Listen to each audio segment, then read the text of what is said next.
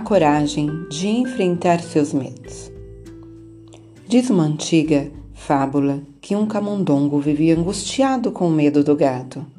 Um mágico teve pena dele e o transformou em gato. Mas aí ele ficou com medo do cão. Por isso, o mágico o transformou em pantera. E então, ele começou a temer os caçadores.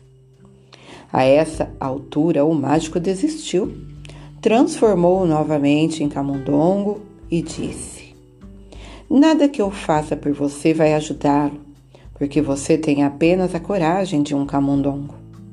É preciso coragem para romper com o projeto que nos é imposto.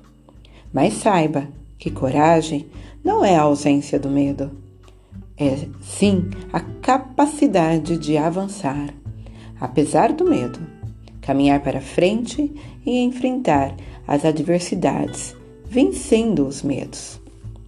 É isso que devemos fazer. Não podemos nos derrotar, nos entregar por causa dos medos. Senão, jamais chegaremos aos lugares que tanto almejamos em nossas vidas.